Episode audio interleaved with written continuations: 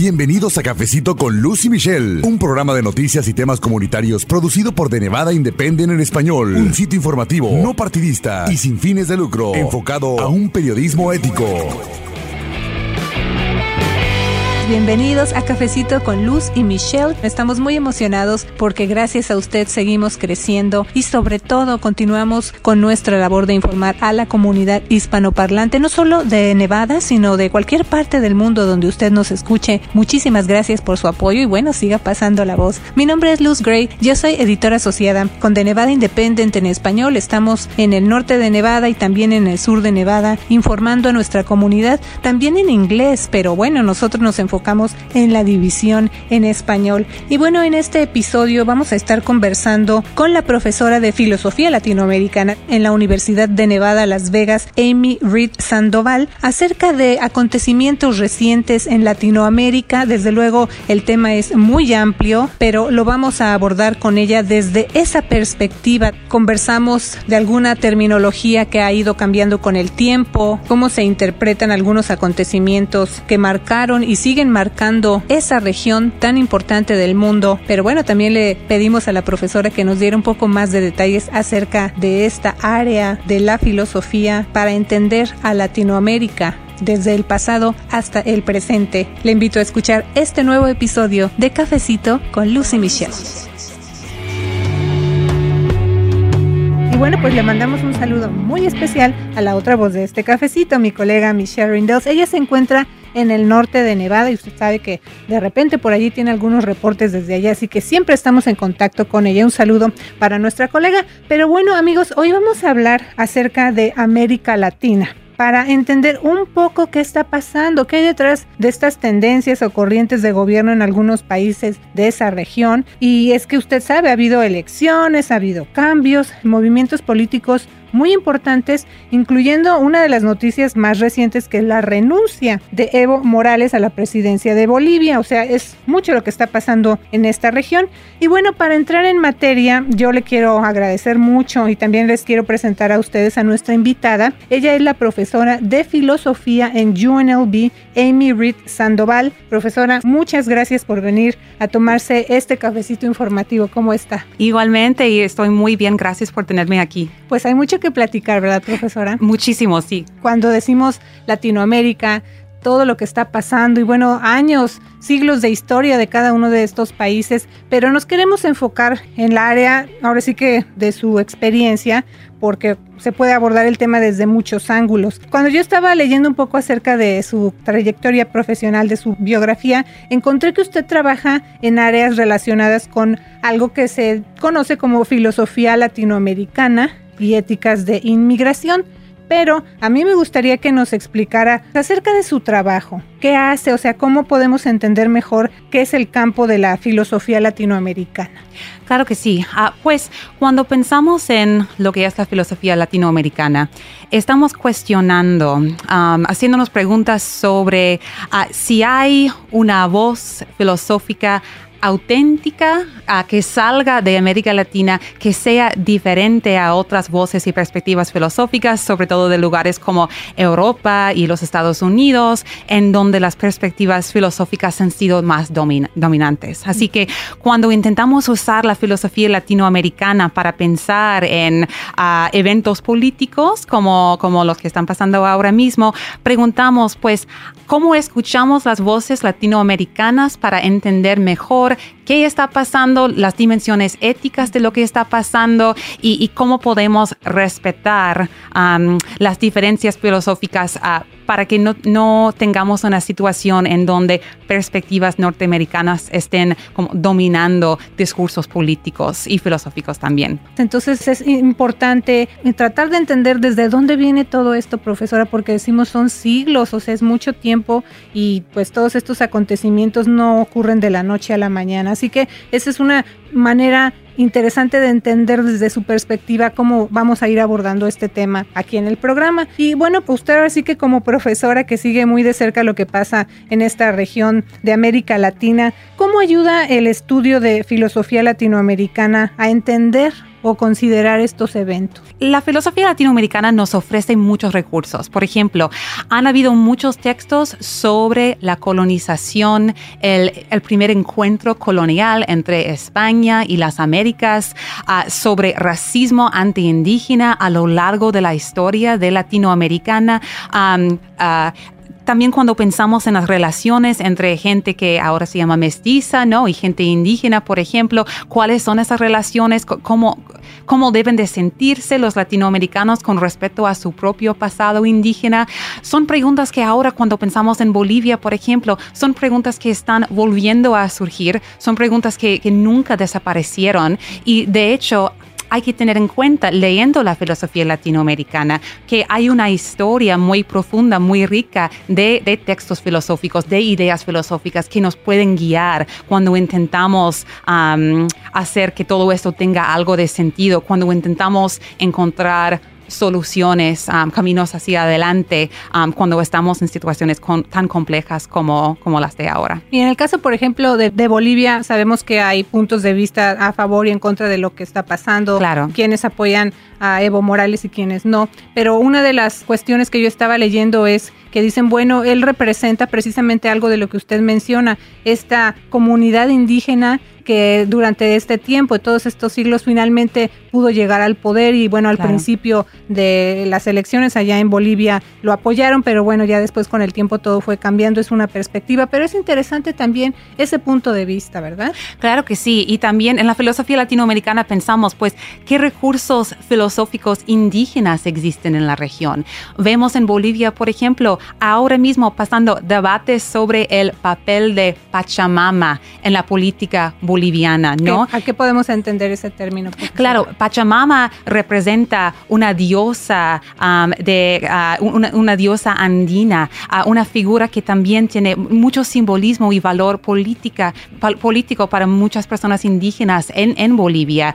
Um, y cuando, uh, cuando miembros de la derecha, como, como Camacho ahora, dice cosas como hay que sacar Pachamama de los lugares públicos de Bolivia, ¿no? O comentarios como la Biblia ha regresado ¿no? a, la política boliviana, podemos ver que perspectivas filosóficas indígenas están siendo menospreciadas y tenemos que regresar a lo que es la filosofía latinoamericana para entender um, que, hay, mucha riqueza, y profundidad y, y sí, hay, valores filosóficos que están siendo cuestionados en un debate que parece ser nada más político, pero de hecho es muy filosófico también.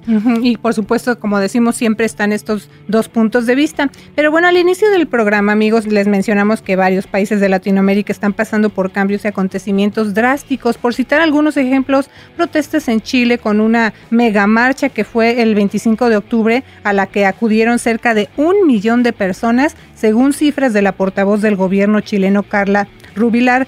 Los manifestantes, bueno, inicialmente protestaron por el aumento al transporte público, pero después pidieron mejores pensiones, sueldos dignos y educación de calidad.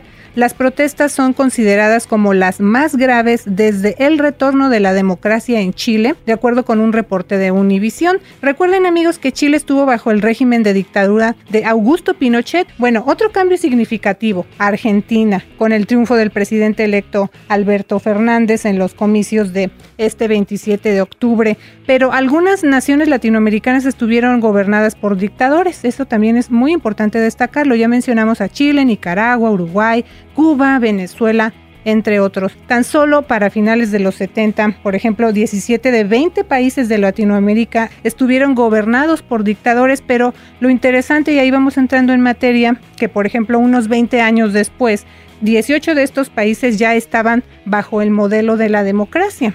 Entonces, profesora, antes de enfocarnos o regresar a Bolivia, me gustaría preguntarle qué hay detrás de esas corrientes de quererse aferrar al poder, de cambiar la constitución para permanecer o perpetuarse en el poder y pues de todo esto que pasó en estos años con, con las dictaduras en el caso de los países que ya mencioné. ¿Cómo nos lo puede explicar desde su perspectiva filosófica?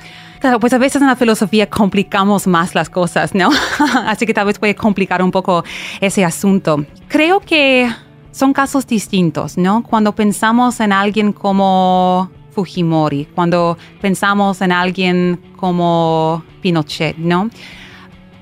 Vemos una tendencia hacia el poder, hacia conseguir poder, que a, veces ha sido basado en um, oponerse al comunismo, por ejemplo, a movimientos de campesinos,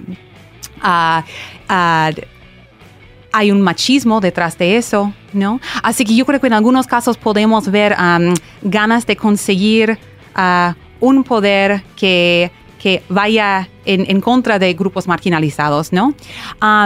Morales, Evo Morales es un caso particular, ¿no? Y yo creo que es completamente legítimo a criticar moralmente, políticamente, sus ganas de seguir en, ah, en poder más tiempo de lo permitido por la Constitución.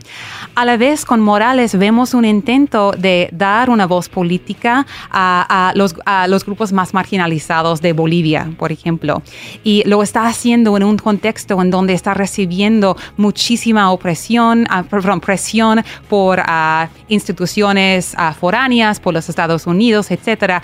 Así que, aunque sí podemos criticarlo ah, moralmente y políticamente, también creo que hay que reconocer que está trabajando en un contexto ah, bastante difícil y tal vez en su caso no se trata nada más de poder, sino de buscar una forma de seguir ah, dando más voz, más oportunidades políticas a seres marginalizados. Así que lo que quiero decir es, es que sí son casos muy diversos. Creo que sí se puede criticar moralmente procesos antidemocráticos um, en, general, um, pero tal vez hay que ser cuidadoso cuando comparamos figuras como Pinochet con figuras como, como Morales. Claro que sí. Esto es nada más en un contexto como histórico, pero también como mencionamos, entender hasta dónde se está llegando y en el caso particular de Bolivia, que es lo que estamos hablando, pues la figura de Evo Morales da, se perpetuó por muchos años y eso es lo que también se está cuestionando. No, no tan, solamente el hecho, sino el cómo se llega hasta ese punto. Exactamente, sí. Me gustaría también que nos fuéramos enfocando o continuar con el tema de Bolivia, porque ya hablamos, por ejemplo, de estas corrientes de, poder y de estos esfuerzos de querer continuar en este, eh, pues al mando de estos países y estos temas dan para muchos cafecitos informativos más, ¿verdad? Pero vamos a continuar hablando de Bolivia porque es, no es muy común eso es otra cosa, que el presidente de un país renuncie a su cargo. Claro. ¿Verdad? Entonces eso también no solamente afecta a los que viven en ese país, sino el resto del mundo. Por supuesto. Eso también quiero platicar con ustedes. Eso pasó el domingo 10 de noviembre, amigos, cuando tras casi 14 años en su cargo, Evo Morales lo dejó, eh, rodeado pues de protestas, por su reelección en los comicios del 20 de octubre en los que hubo denuncias de fraude. Y bueno, el gobierno mexicano le ofrece asilo a Evo Morales, él se encuentra ahorita en México y esa también es una medida que muchos están cuestionando, porque no solamente digamos es la parte de pues que llega al territorio mexicano, sino la ideología que trae y muchos están cuestionando, bueno, eso va a influir también en la manera de gobernar de México con el nuevo presidente. Así que bueno, eso es también otra cuestión que está por ahí en el aire y ese hecho manda muchos mensajes, no solo como digo al país en cuestión, sino cómo va a afectar una decisión así al resto del mundo. Pero me gustaría ir como preparando el terreno para un tema que también es digno de que usted nos explique, como insistimos, desde su perspectiva de la filosofía latinoamericana, cuando se habla de golpes de Estado. ¿Cómo podemos entender lo que es un golpe de Estado? ¿Cómo es que se ha llegado hasta esos puntos en algunos de estos países? Gracias. Pues es una pregunta muy interesante ah, porque, como usted menciona, cuando escuchamos el término golpe de Estado, de Estado siempre suena como algo malo, ¿no? Y creo que es por eso que ha existido algo de debate con respecto al, asunto boliviano, ¿no? Ah, porque hay personas que dicen, pues no estoy de acuerdo con que Evo Morales haya hecho algunas cosas cuestionables para seguir en el poder, así que tal vez esas personas no quieren decir que sea un golpe de Estado. Ah, pero yo creo que hay, que separar esos dos, esos dos asuntos. Un golpe de Estado en términos muy, muy, muy generales ah, pasa cuando se quita, cuando el ejército específicamente quita a alguien ah, de manera como ilegítima, violenta del poder. Eso es exactamente lo que, lo que pasó en el, en el caso de Bolivia, en el caso de Evo Morales. Um, se puede criticar de ciertas maneras a Evo Morales, pero aún así decir, no, de hecho eso sí fue un golpe de Estado.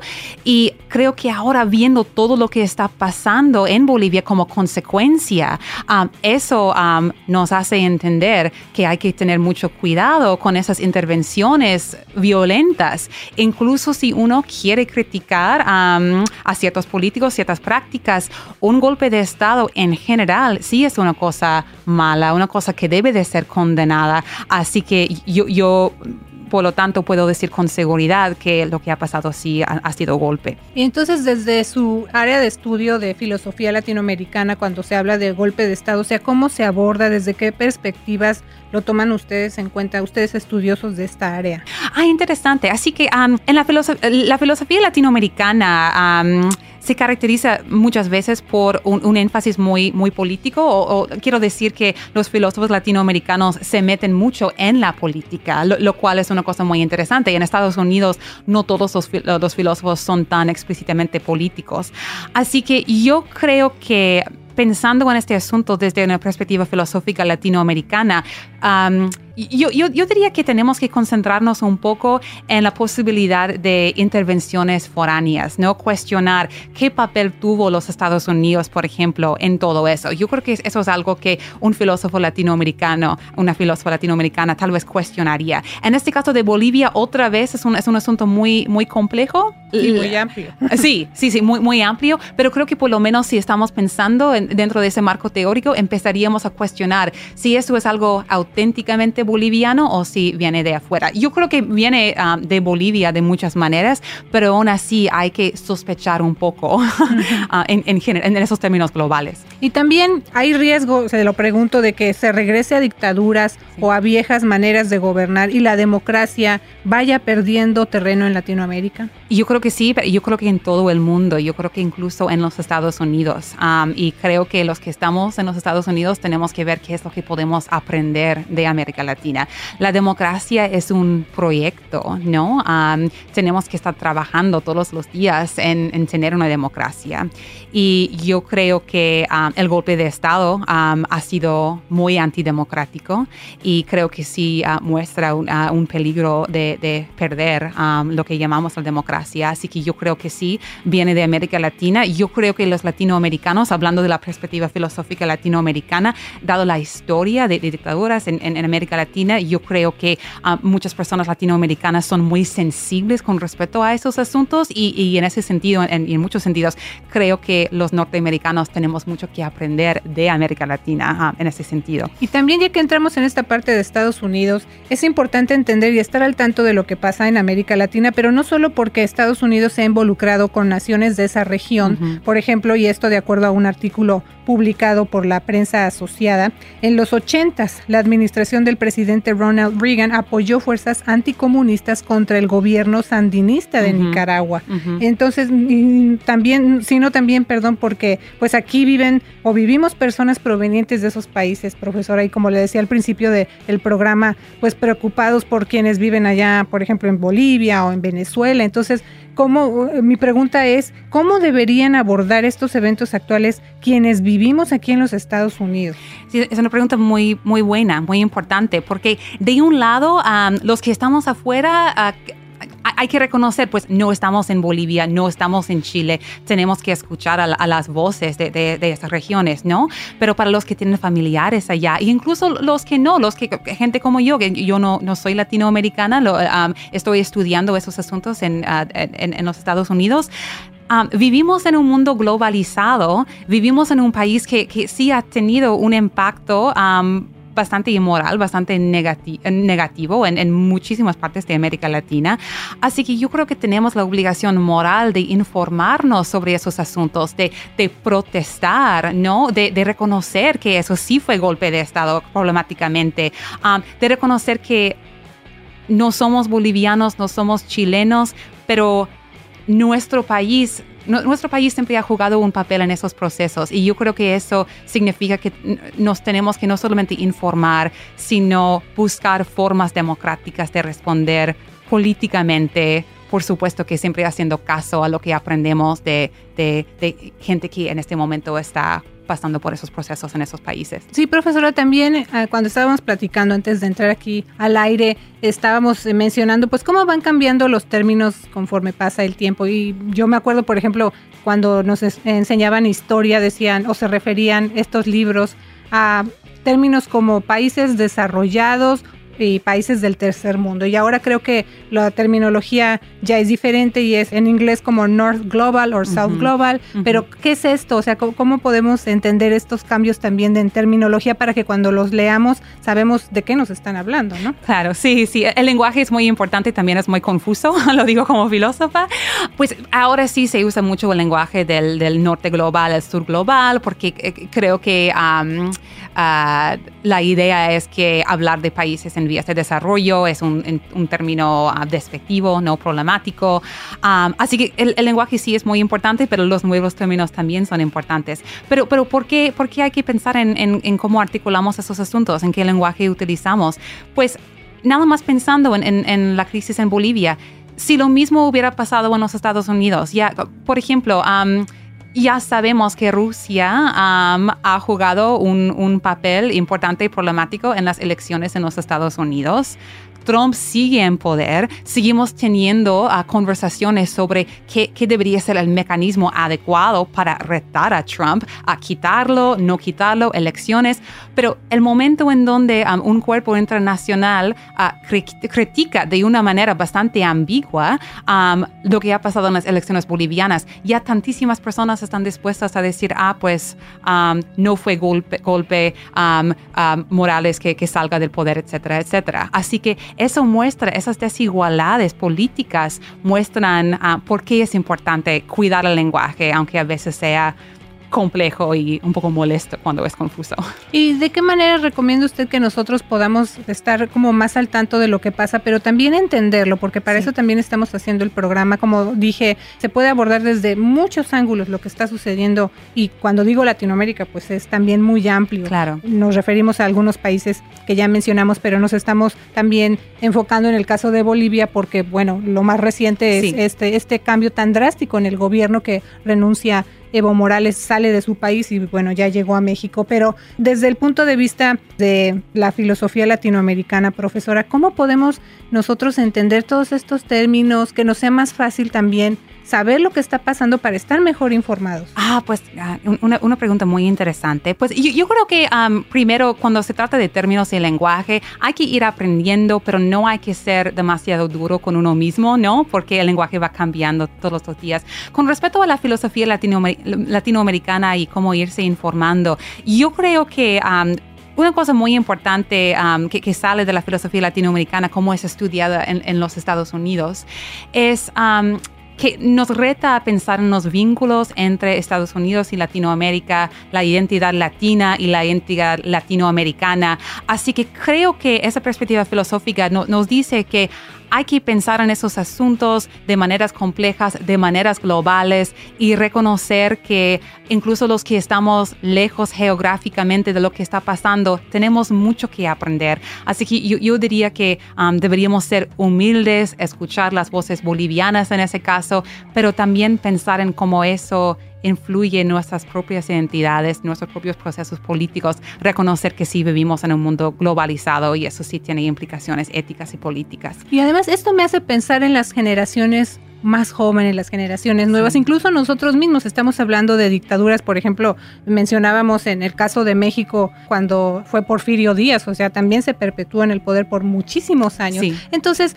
a lo mejor estas nuevas generaciones, como digo uno mismo, no estamos muy familiarizados con esa parte, pero estamos viendo lo que está pasando actualmente. Entonces, esto no es nuevo, profesora, son uh -huh. tendencias o cómo es que siguen eh, vigentes, si se puede decir de alguna manera, esos patrones de pensamiento y que, como insisto, pues se quiera continuar eh, en el poder por tantos años una sola persona, ¿no? Claro, y, una vez más, aquí creo que los que estamos, aquí, aquí um, los que estamos en los Estados Unidos tenemos mucho que aprender de los, de, de los latinoamericanos, incluso los que no son filósofos, filósofos profesionales.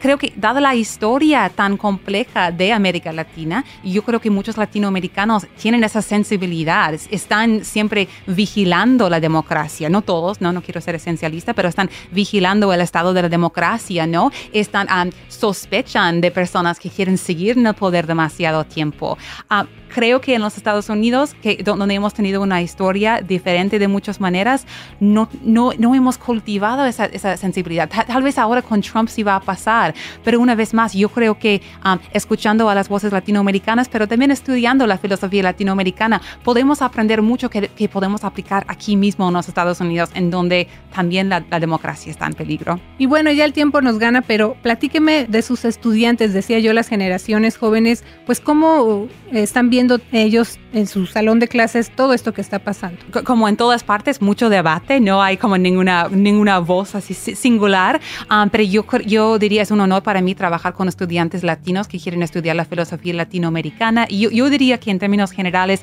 muchos quieren entender más sobre cómo lo que pasa en lugares como Bolivia también representa algo de quiénes son ellos mismos en términos de su identidad como latinos. Y eso se me hace muy interesante para mí como, como profesora un privilegio um, ver todo eso pasando. Pues le agradezco mucho su tiempo y también por esta conversación tan completa desde su perspectiva como estudiosa y profesora de filosofía de América Latina. Muchas gracias a la profesora de UNLV, Amy Reed Sandoval, por haber venido a tomarse este cafecito informativo. Gracias, profesora. Igualmente a ustedes. Y también gracias a usted por escuchar Cafecito con Luz y Michelle con The Nevada Independent en español. Mi nombre es Luz Gray. Nos encuentra en internet, recuerde usted. The Nevada Independent en español, nuestro estado, nuestras noticias, nuestra voz.